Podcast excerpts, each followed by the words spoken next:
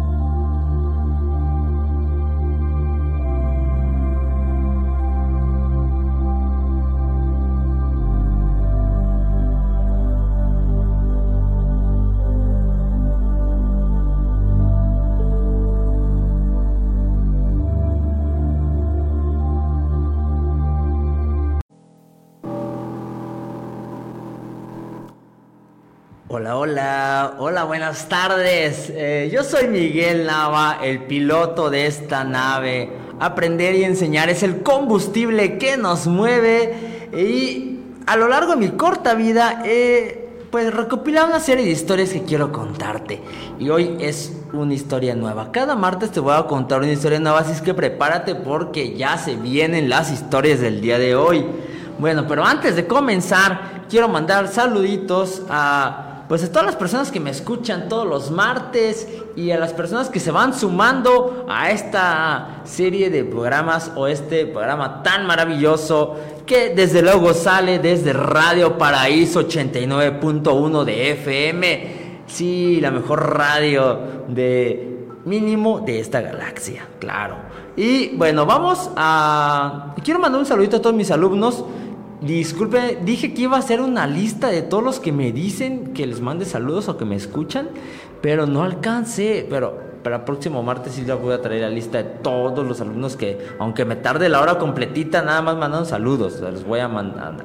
Sí, este, un saludito. Muchas gracias por escucharme. Me emociona mucho cuando me encuentran en la calle y me gritan, ¡eh, yo escucho tu programa! O cuando me ven en la escuela y me dicen, ¡eh, profe! Aunque no les dé clase, ¿eh? Que me digan, yo escucho su programa, escucho su podcast, le dicen ellos. Ok, sí, gracias, les agradezco bastante. También agradezco bastante que me escuchen por la radio, porque sé también que se escucha mucho por la radio y eso me fascina. También un saludito a toda la colonia La Purembe, sí señor, La Purembe rifa, porque las instalaciones de la radio está justamente en La Purembe. Entonces un saludito para allá. Y un saludito a todos los países en los cuales también en, mi página de Spotify me escuchan. Un saludito a todos aquellos que me escuchan también y me siguen desde otros países. Sí, Radio Paraíso se expande más allá de los límites de México. Eso me agrada bastante. Muchas gracias. Bueno, también te quiero pasar el número en cabina por si quieres mandar un WhatsApp o escuchar la voz ahí de Lalo que está súper chida, ¿eh? El número en cabina es 354-110-9380, por si te quieres comunicar.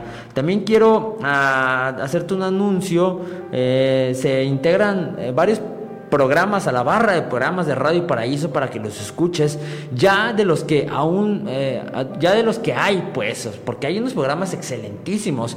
Antes de mí está Nutrición Sana que son súper geniales, con unos temas súper de actualidad y que nos hacen un bien. Eso es maravilloso. Aparte son unos seres maravillosos y hermosos que vienen todos los martes a decirte cómo mejorar en tu vida para que comas más. Sí, bueno, también eh, quiero mandar un saludito a Jorge Duarte, que ya tiene de regreso otra vez un programa todos los sábados, que es masa crítica, con esa visión que tiene tan genial de, de, la sociedad. Me encanta, escúchenlo. Si no mal recuerdo, es todos los sábados a las 9 de la mañana. Y, este, y también hay un programa, un programa los viernes pero sinceramente no recuerdo su nombre, perdón, discúlpenme, no me acuerdo el nombre. Pero tiene que ver con historia. Eh, cuentan historias sobre eh, varios temas bastante interesantes. Ahí hay este. Eh, yo recuerdo que está el un personaje muy importante dentro de las redes sociales que es el Inge. si no mal recuerdo. Este, y bueno, es, escúchenlo también. No recuerdo la hora, discúlpeme. A ver si ahorita Lalo me hace una seña a ver qué hora el programa. A las 8 de la noche. Eh, sí, sí, a las 8 de la noche, escúchenlo. Este, y bueno, se van integrando varios programas que me gustaría que escucharan también. Eh, así es que, bueno, un saludito ahí a todos los que se integran a, Radio Paraíso, que esta radio es de pura gente hermosa, sí señor. Sí, aquí está el profesor de Nutrición Sana que me está saludando. Eh, bueno, vamos a empezar, porque las historias del día de hoy son bastante terroríficas. Y porque estamos en un mes muy, muy especial. A mí es, sinceramente, es el mes que más me gusta. Diciembre lo disfruto muchísimo, eh, pero octubre tiene algo maravilloso, porque todavía todo está verde después de las lluvias eh, los paisajes que tenemos cerquita aquí están hermosos y bellísimos. Los atardeceres son una cosa espectacular. Y hay como un ambiente ahí de ya frío, un poquito de frío, un poquito como de terrorcito, que tiene que ver con estas festividades de, pues aquí de México, de Estados Unidos y, y pues más que nada de la cultura occidental que tienen que ver con estos días como de Halloween, Día de Muertos. Entonces se respira un ambiente bastante a gusto. Y a mí me gusta como estos ambientes así de tenebrosos.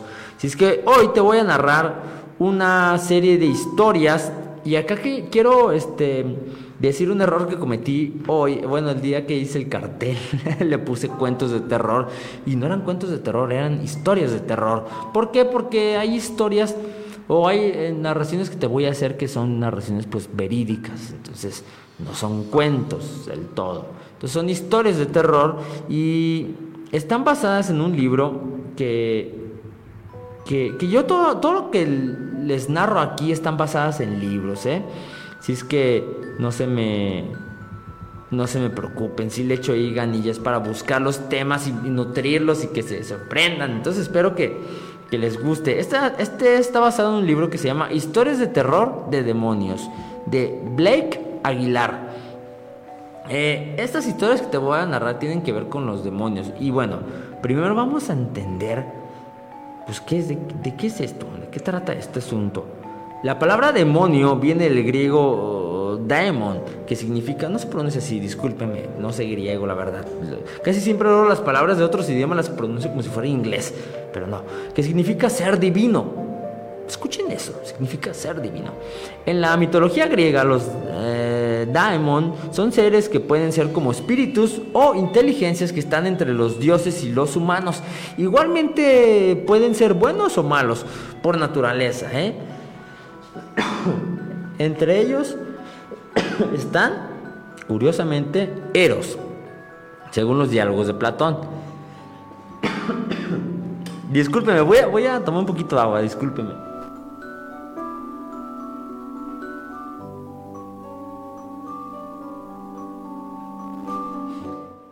disculpen, bueno, voy a disculparme de antemano porque ando un poco rasposo de la garganta y quizás voy a toser mucho, entonces ahí voy a pedirle a Lalo que, que se ponga ahí atento para que no se escuche tan vacío. Pero bueno, no importa, espero me sepan comprender. y aguanten también estos... perdón. bueno, eh, sigo. Eh, los demonios pueden llegar a pueden llegar a poseer a un ser vivo, lo que se conoce como posesiones, ya sea para adivinación o para causar enfermedades y aflicciones, aunque también existen los que funcionan como vampiros, es decir, que absorben la energía vital de la persona. Em, esto es muy importante porque todos hemos escuchado de estas historias, o por lo menos hemos visto películas que se basan en estas historias.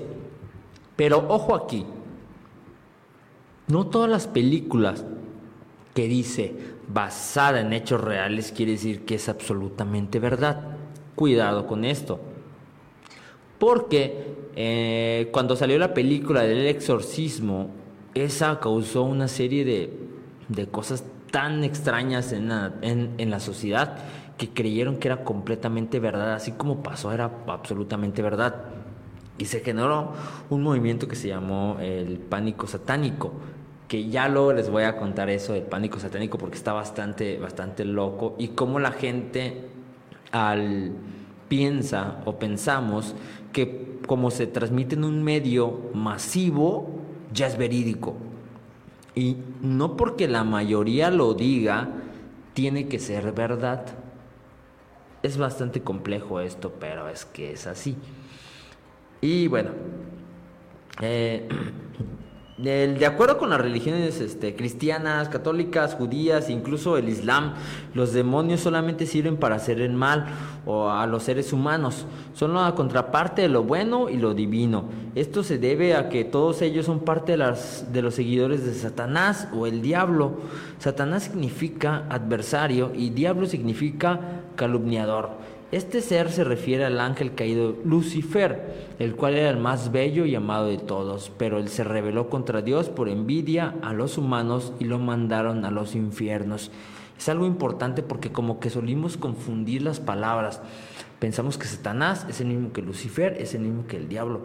Y son conceptos diferentes, son bien diferentes los conceptos. Entonces, ya lo voy a hacer, eh, pero mucho tiempo después voy a hacer algunos, porque también ya como que me he clavado en ondas muy oscuras y ya luego van a venir historias más bonitas. Perdón, pero es que octubre, octubre, octubre me mueve. Y este, ya luego contaré la historia de Lucifer, que es muy interesante también. Bueno, ¿qué les parece si ya nos dejamos de cosas y nos vamos a los cuentos?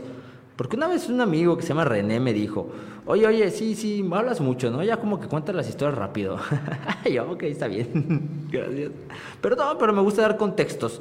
Eh, bueno, ¿qué, ¿qué podemos encontrar de paranormal en los asuntos? Pues bueno, hay brujas, fantasmas, hay algo llamado el poltergeist, este, que no nos vamos a meter en cada uno de ellos, pero se los estoy ahí como nada más. No te emociones, Lalo, por favor. Es que no eh, dura una hora el programa. Ya luego hablaremos de poltergeists o este como reales. Inclusive estoy contando una serie de videos que me están dando de gente de aquí, los reyes, que les ha pasado cosas, ¿eh? Pero no me llega. Oye, si tú eres de los reyes y te han pasado cosas paranormales, mándame un mensajito, por favor. Cuéntame. Cuéntame el chisme, ¿qué te ha pasado? ¿Cómo, cómo, qué, has vivido? Porque aquí en Los Reyes hay varias casas que yo sé que asustan, entonces ya me han enviado. Entonces, si tienes alguno, cuéntamelo, por favor. Eh, bueno, también hay los llamados demonios. Y bueno, vamos a, vámonos a la primera, al primer caso. Eh, a la primera historia. Así es que espero que estés muy cómodo. Ya se está oscureciendo. Entonces ya está llegando el momento más oscuro del día. Esta historia se llama Un exorcismo vudú en Haití. El vudú de Haití implica elementos fuertes de posesión espiritual. La religión se succiona con elementos de creencias espirituales traídas por antiguos esclavos del oeste de África, con principios del cristianismo, impuestos en las comunidades esclavizadas por los franceses en el siglo XVIII. Para el vudú de Haití es muy importante el creador supremo, llamado eh, Bondi, que se deriva de la palabra francesa Bondi. No sé cómo se pronuncia en francés, discúlpenme también, pero significa buen Dios y Loa, los espíritus que funcionan como intermediarios entre Bondi y la humanidad. Existen muchos Loa en que supervisan eh, diferentes aspectos de la vida. El Loa varón Samedi es el líder de los Gedi, Gede, perdón, los espíritus de los muertos. Se le suele invocar en casos de posesión ya que son los espíritus de los muertos quienes son las entidades que poseen impuestos en la víctima por un hechicero. Un antropólogo francés, Alfred, Alfred Metrux, quien estudió en el vudú quien estudió en el vudú haitiano en los años 50, describió el exorcismo de un hombre llamado Anton, quien había trabajado antes en los muelles de Port, Port-au-Prince Antón se había enfermado repentinamente y no era capaz de comer. Perdió mucho peso y ya no podía caminar. En la sociedad haitiana esto se consideraba como una señal de posesión. Los fantasmas no tienen una misión especial, no tienen ningún mensaje para los vivos, no intentan controlar a las personas poseídas o su alma para llevarla al infierno. Simplemente están poseyendo a la persona porque eso es lo que hacen los fantasmas. La persona poseída cae muy enferma y se vuelve muy frágil, deja de comer, escupe sangre y muere dentro de poco. El, único remedio es que una persona con mucha experiencia ordene a los espíritus y los expulse utilizando rituales o una hechicería muy fuerte. Para el caso de la posesión de un espíritu, Alfred Metrux describe el siguiente ritual utilizado con este fin. El primer paso es voltear una estatua de San Expedit de cabeza y luego decir una oración frente a él. El suplicante eh, promete tener a Expedit como su patrón si el Lao me libera de esta cabeza, me libera de esta memoria, me libera de este pensamiento, me libera de esta casa. El suplicante luego tiene que golpear tres veces con un machete una roca dedicada al varón Samedi, pronunciar el nombre del varón. Luego de eso el varón lo posee y, hablando a través de su boca, le dice al suplicante que vaya al cementerio y realice unas ofrendas de plata de plátanos y papas picados frente a la cruz del varón Samedi. Luego debe tomar un puñado de tierra por cada uno de los muertos que quiere mandar a la víctima y debe colocarlos en un camino que utilice la víctima. No importa si la víctima pasa sobre la tierra o la pisa, el espíritu del muerto va a entrar en ella en momento, en ese momento. Los espíritus, una vez arraigados, están completamente mezclados con la persona y son muy difíciles de remover. Así pues, el primer intento para curar a Antón fracasó y su familia por fin lo llevó a una mambo o sacerdotisa vudú llamada Lorgina. Su propia Loa, Bryce, estuvo de acuerdo en ayudarla. Lorgina detectó con la ayuda de la brujería que Antoine estaba poseído por tres espíritus de los muertos. Ya que este era un caso serio, tuvo que llevarlo a su casa reservada para los espíritus de los muertos, los Godá. Los Godá son espíritus particularmente complicados, ya que no siempre se retiran cuando se les ordena, sino que exigen otro cigarrillo, otra bebida y quieren seguir en la fiesta por un rato. El sacerdote o sacerdotisa tiene que mantenerlos vigilados al mismo tiempo que se asegura de que sean atendidos apropiadamente. Los Godá, al ya estar muertos, saben que están más allá del peligro, por lo que son difíciles de disciplinar. Suelen comportarse de formas ostentosamente provocativas, son ruidosos y sexuales y hacen cosas que serían muy arriesgadas para una persona viva como tragar vidrio, como tragar vidrio roto o comer chiles crudos. Oh, aquí en México creo que hay muchos. La orgina tenía las señales de los Godá dibujados en el suelo utilizando granos de café y cenizas y había colocado el tapete de Antón sobre el dibujo. Se colocó una mesa para el Loa Bryce con su piedra especial cinco montones de hojas y tres calabazas vacías. Cada una de las calabazas contenía una vela encendida, maíz y cacahuate molido. Debajo de la mesa había dos contenedores llenos de, una mezcla de bilis de toro, agua y plantas en remojo. Con formantón era llevado y colocado sobre su tapete, los muertos dentro de él le gritaban constantemente a Lorgina jurando que no podría sacarlos. Le quitaron la ropa a Antón, menos su ropa interior, y se le preparó como si fuera su cuerpo. De acuerdo con la tradición haitiana, sus orificios nasales fueron sellados con bolas de algodón. Su mandíbula fue amarrada con tela para que no se pudiera abrir. le cruzaron los brazos y amarraron sus dedos pulgares de los pies. Lorgina colocó pequeños montones de cacahuates y maíz sobre su pecho, palmas, frente y estómago. Nuevo trajo una gallina y un gallo. Llamó a los espíritus. Un asistente llevó las aves con Antón y permitió que picaran la comida de su cuerpo, comenzando con la cabeza. El gallo no quiso comer, así que se trajo a otro. Después de eso, un ave se colocó entre las piernas de Antón y las otras dos sobre su pecho. Lorgina comenzó a rezar con encantamientos para el Loa y para San Expedit. Ella recitó muchas oraciones católicas conocidas y presidió todo nombrando a los tres personas del Dios cristiano.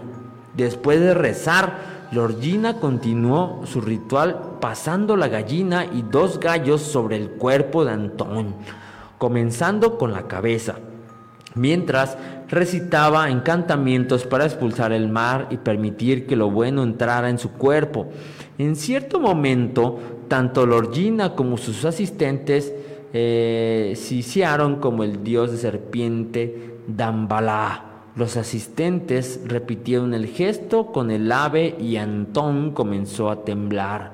Lorgina le dijo que se quedara quieto e invocó a su propio Loa, a los ancestros y al Loa de Antón para que lo salvaran. Después de pasar las aves por última vez, se le se le dejó a su lado, confusos. Los otros elementos, las calabazas y la piedra, se pasaron sobre Antón. La siguiente etapa fue más violenta y molesta para los familiares de Antón. Eh, Lorgina comenzó a arrojar puñados de, de la mezcla para las aves sobre él. Él comenzó a temblar y a tener escalofríos, tratando de levantarse. Ella continuó con el baño. Algunos de los espectadores ayudaron arrojando la mezcla sobre él mientras él temblaba tan violentamente que rompió sus amarrados, eh, sus amarres del cuerpo eh, como difunto. Lorgina dijo que el baño de las hierbas putrefactas y la bilis era para repeler a los muertos. Por fin se quedó exhausto y dejó de temblar. Lorgina llamó su nombre diciendo, Antón, Antón, ¿estás, ahí? Cuando él contestó con, con un leve sí, eh, sus asistentes quemaron el ron que estaba alrededor de la piedra de bris, agarrando las llamas con sus manos, esparciéndolas sobre el cuerpo de Antón. Lorgina puso un poco de ron en su boca y lo escupió sobre su rostro. Él fue sostenido mientras intentaba proteger sus ojos. Por fin, un asistente le dio a Antón un mensaje con pequeños golpes sobre sus hombros, en el interior de los codos y en el doblez de las rodillas. La parte final del ritual se llevó a cabo en el exterior. Como preparación, se había excavado una trinchera y se había rodeado con tres calabazas y siete linternas de cáscara de naranja. Se colocó a Antón en la trinchera y se le dio una palma de banano para que la sostuviera entre sus brazos. Lorgina pasó la gallina sobre Antón, lo roció con un poco del contenido de las calabazas y entonó el ritual del exorcismo, llamando a varios santos loas a Dios y a los espíritus de los muertos. Por último, ella dejó caer agua sobre Antón. Luego rompió la jarra que la contenía y le ayudó a salir de la trinchera. La gallina no tuvo tanta suerte. Se le colocó dentro de una trinchera y se le enterró, se le enterró vida. Entre las raíces de la palma de banano que había sido sembrada, tres lámparas encendidas marcaban lugar. A Antón se lo frotó con un ron caliente para completar en la expulsión de los muertos y se le dejaron tres pequeñas cargas entre las piernas. Se le roció marrón encima y se le echó también hacia el norte, sur, en este y oeste, mientras un asistente sacudía un látigo especial. Lorgina entonces agarró una camisa blanca con orillas rojas y quemó una orilla. Con la parte quemada, ella dibujó marcas sobre el pecho y el rostro de Antón y luego ayudó a vestirse con esa camiseta.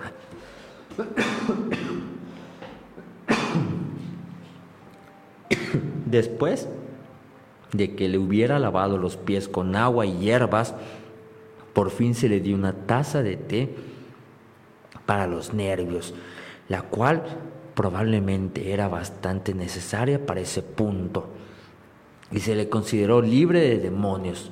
La palma de Banano eventualmente murió, eh, demostrando que el varón Samedi había aceptado el entierro de la gallina debajo de ella como una ofrenda a cambio de haber salvado a Antón. Para ese momento, Antón estaba completamente curado. Pronto estaba fuerte y listo para regresar a trabajar en los muelles. Así la primera historia del exorcismo en Haití. ¿Qué les pareció? déjenme tomar un poquito de agua, ¿no? Porque...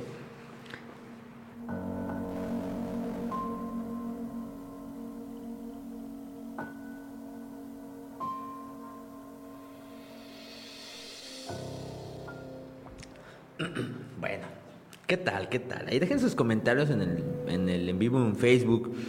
Y este también quiero pedir como una disculpa si no, con, si no leo los mensajes del Facebook, pero es que luego se me... O sea, en vivo, pues, porque luego se me... No los alcanzo a ver, pues, ¿no? Y, pero sí los contesto ahí ya cuando veo la retransmisión. Eh, bueno, vamos a, a, continuar la siguiente historia porque luego no alcanzamos y, ando ahí todo apresurado, ¿vale? Bueno, la siguiente historia se llama El caso, de, Annelies Michel.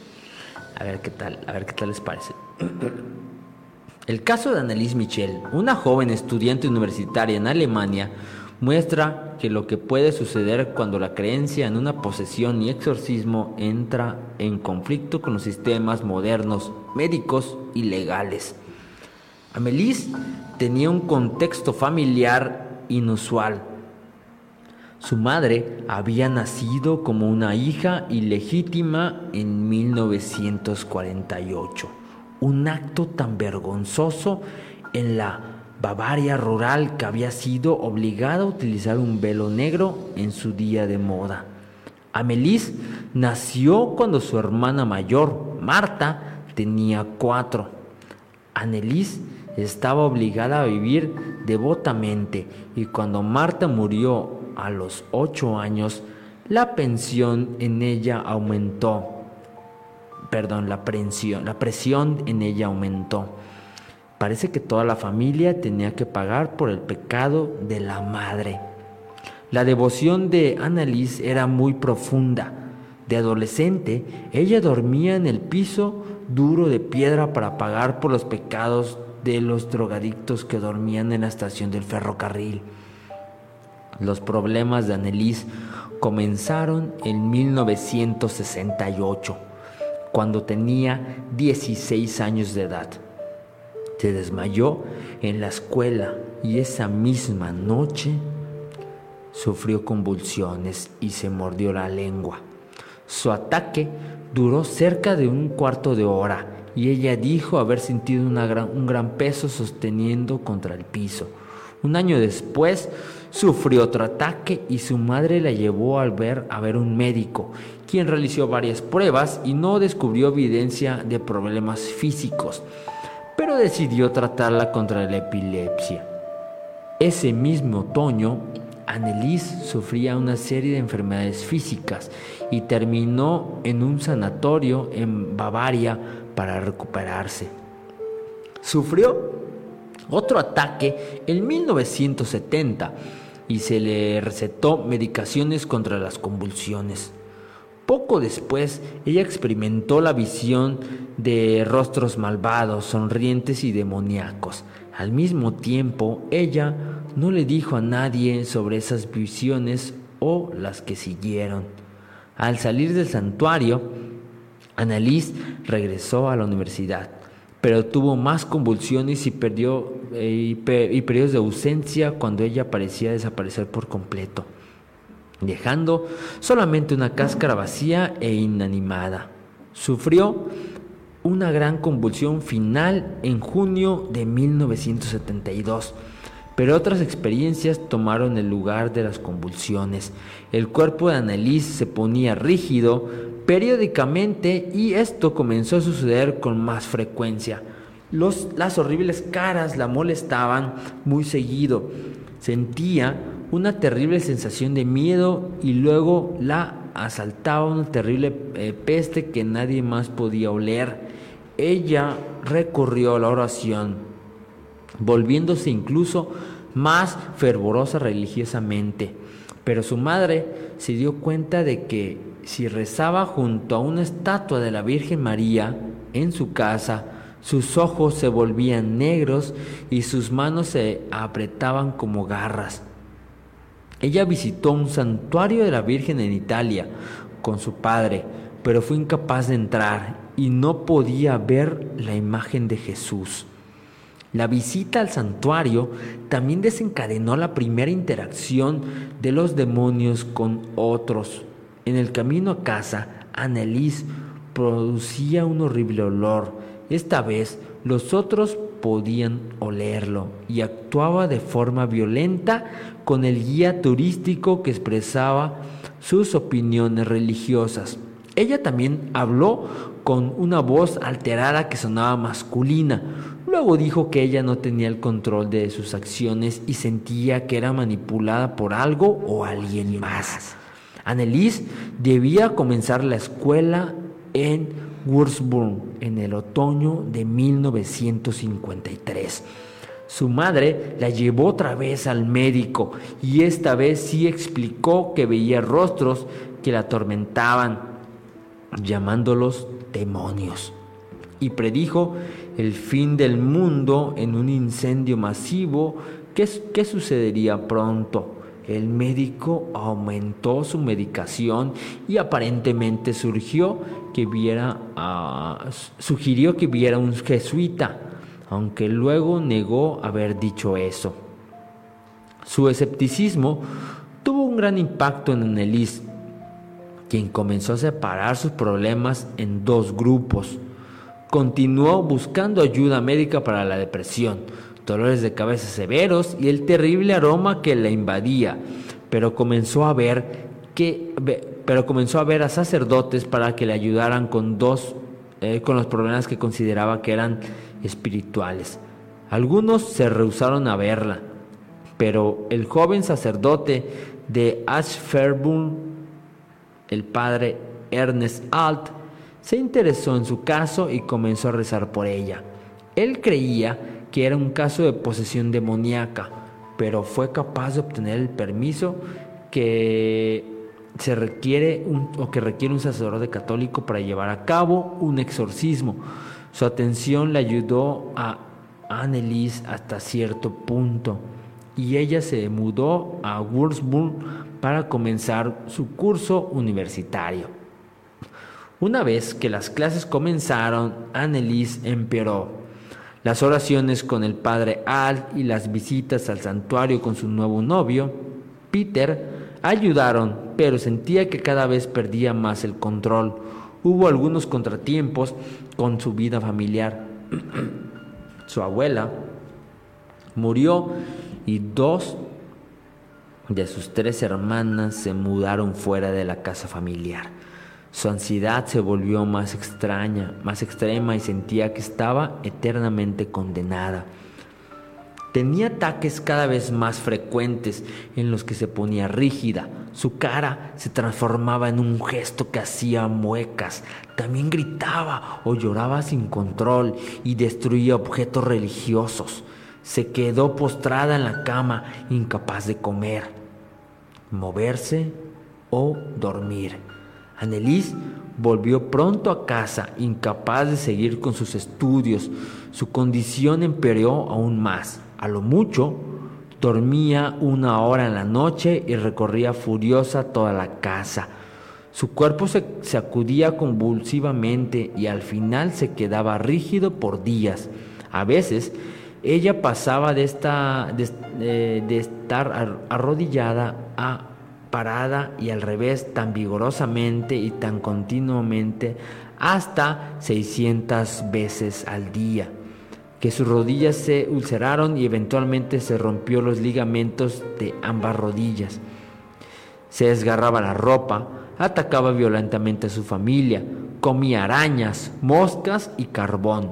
Se metía ropas sucias con orina a la boca o lamía la orina del piso. Su conducta era tan salvaje y poco natural que su familia estaba desesperada. Ella parecía recibir la visita de los espíritus de su abuela y de su hermana.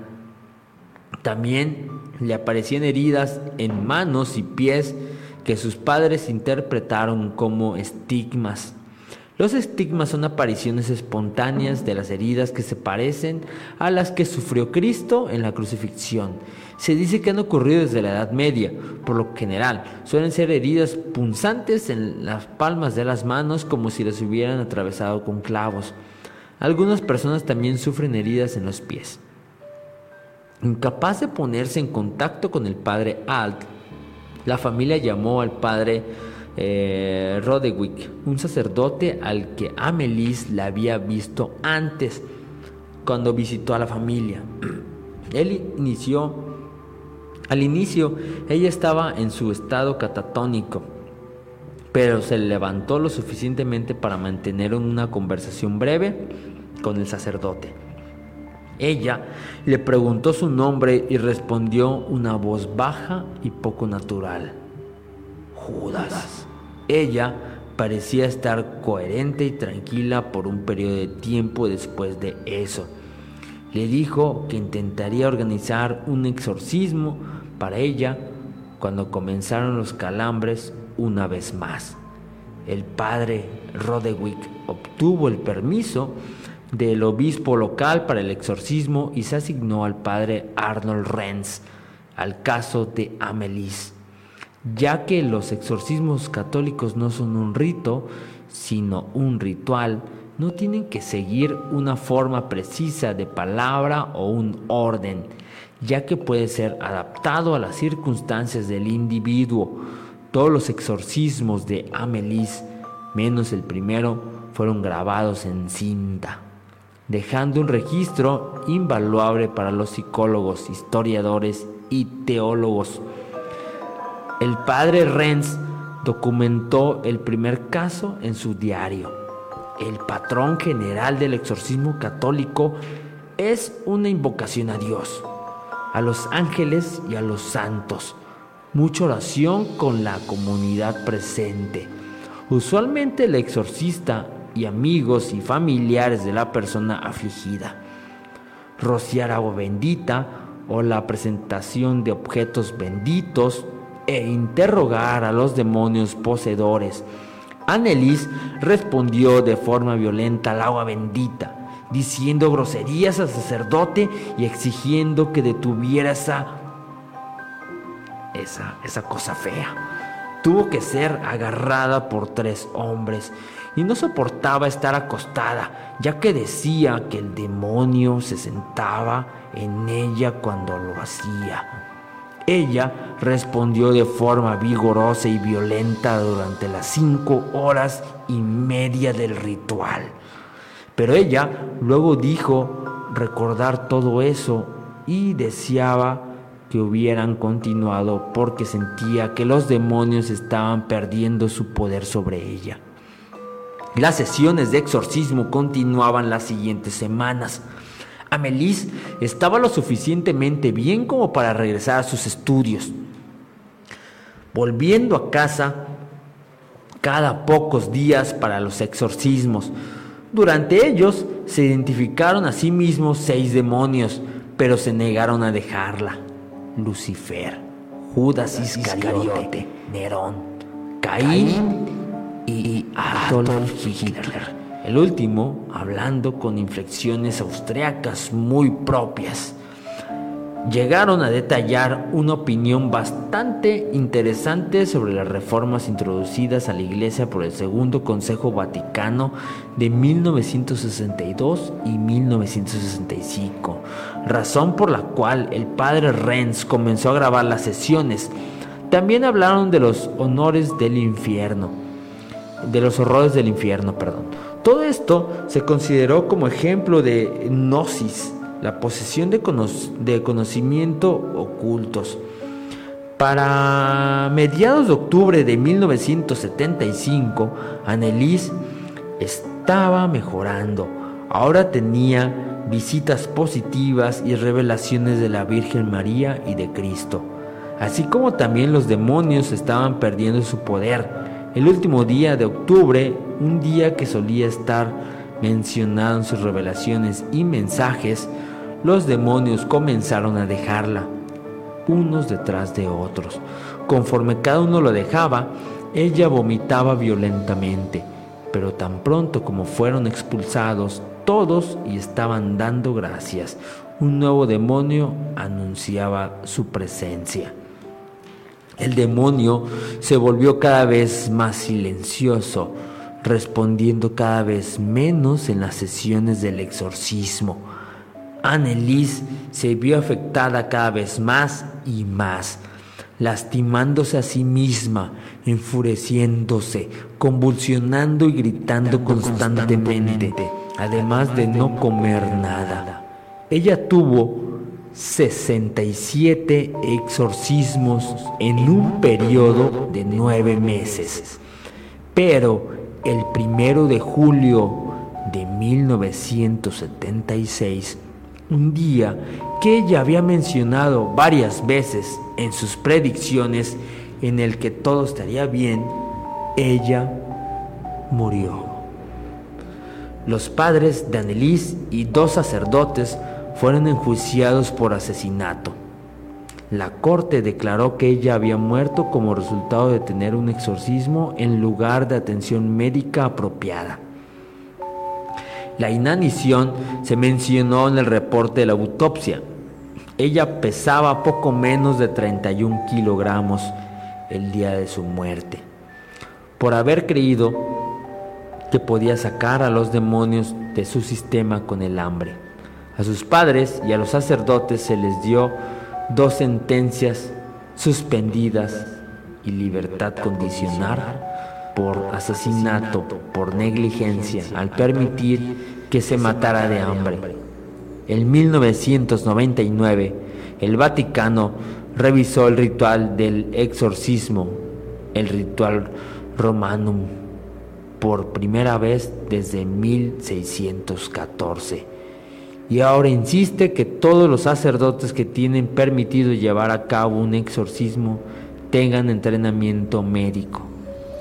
El cuerpo de Annelies ha sido exhumado dos veces, una vez después de tres años y otra vez después de once años, para confirmar que realmente se está descomponiendo. Y bueno, esta historia está basada, perdón, esta historia eh, es en la cual está basada la película El exorcismo de Emily Rose, estrenada en el 2005. Eh, este caso, esta película está basada en el caso de Annelise Mitchell. Su madre sigue convencida de que ella murió para salvar las almas perdidas de otros, para pagar por sus pecados. ¿Cómo ven esta historia?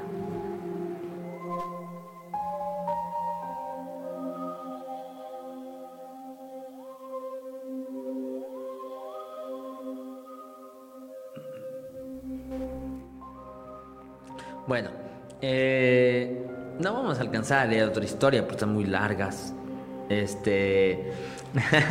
Se nos va el tiempo. O intentamos. Vamos a calarle. Vamos a calarle. A ver si nos alcanza otra historia porque esto también está bastante interesante. Voy a tratar de leer más rápido. Pero es que es la emoción, pues también. La trágica vida de Maricia Corsini.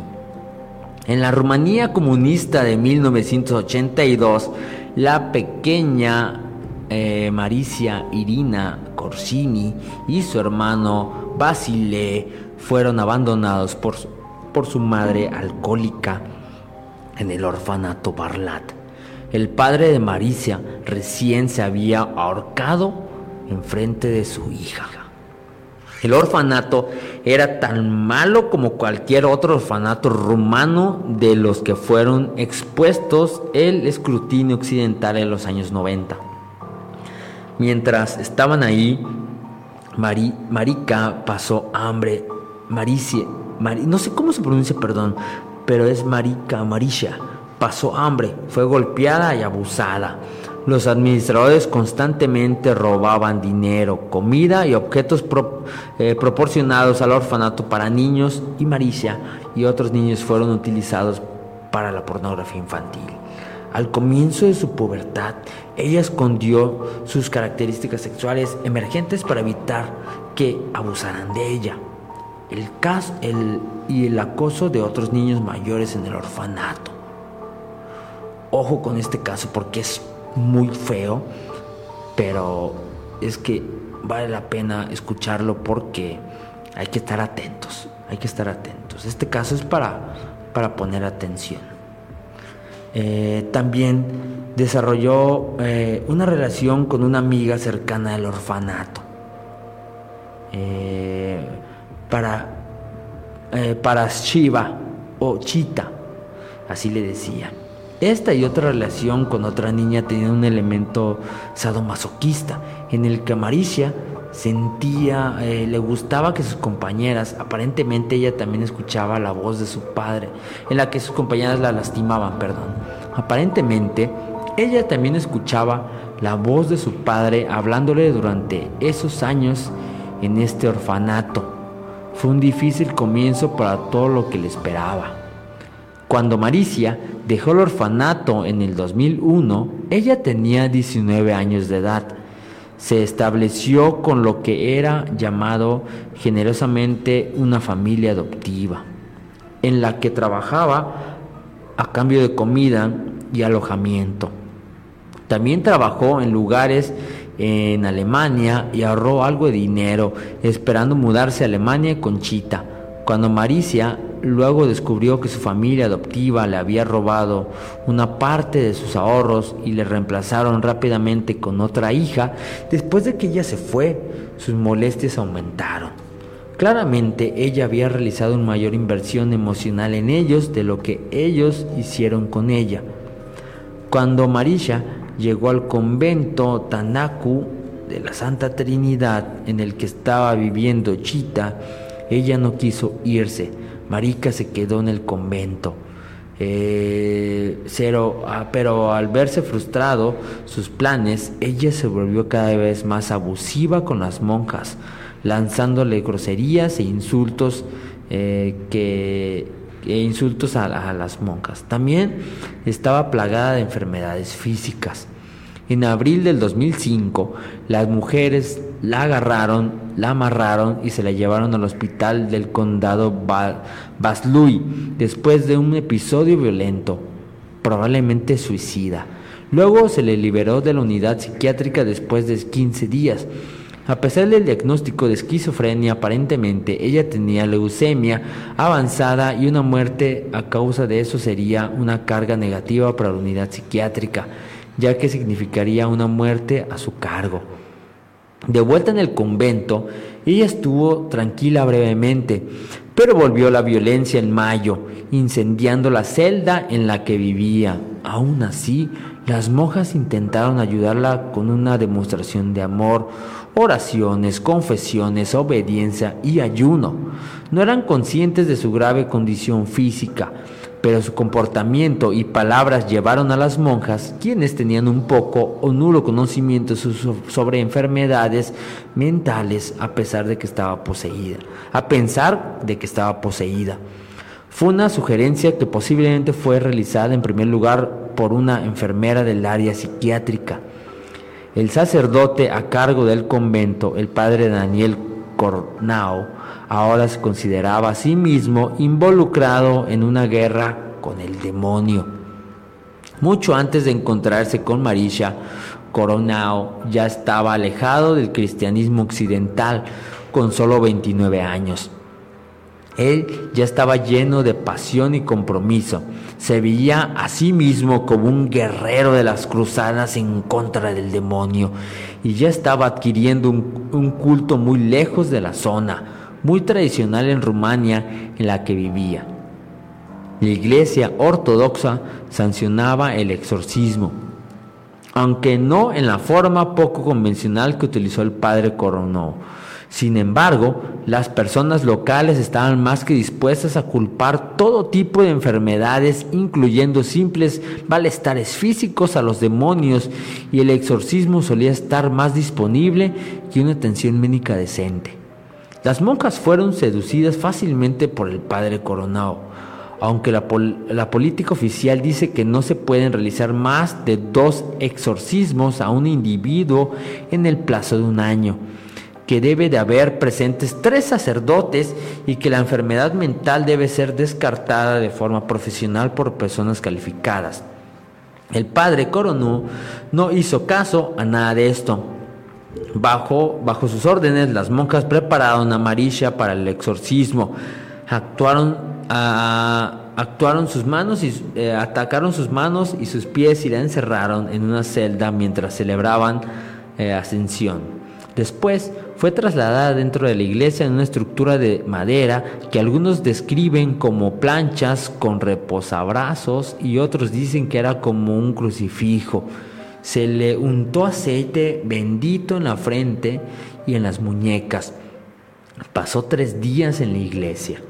Durante este, este tiempo, ella no comía nada y posiblemente solo bebió agua bendita. El padre Coronó luego dijo que le habían ofrecido comida y bebida, pero ella lo había rechazado. Su boca, su boca estaba tapada con una toalla para prevenir que gritara, maldijera o blasfemara, mientras que el padre y las monjas rezaban por su liberación de los espíritus. Después de eso, las monjas regresaron a Marisha a su cuarto y la desencadenaron pero no podían despertarla.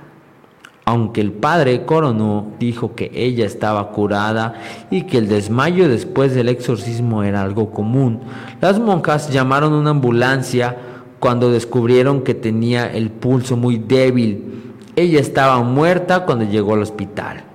La autopsia reveló que Maricia murió de deshidratación, cansancio y falta de oxígeno. Pero el padre Coronel dijo que murió debido a la inyección de adrenalina que recibió en la ambulancia.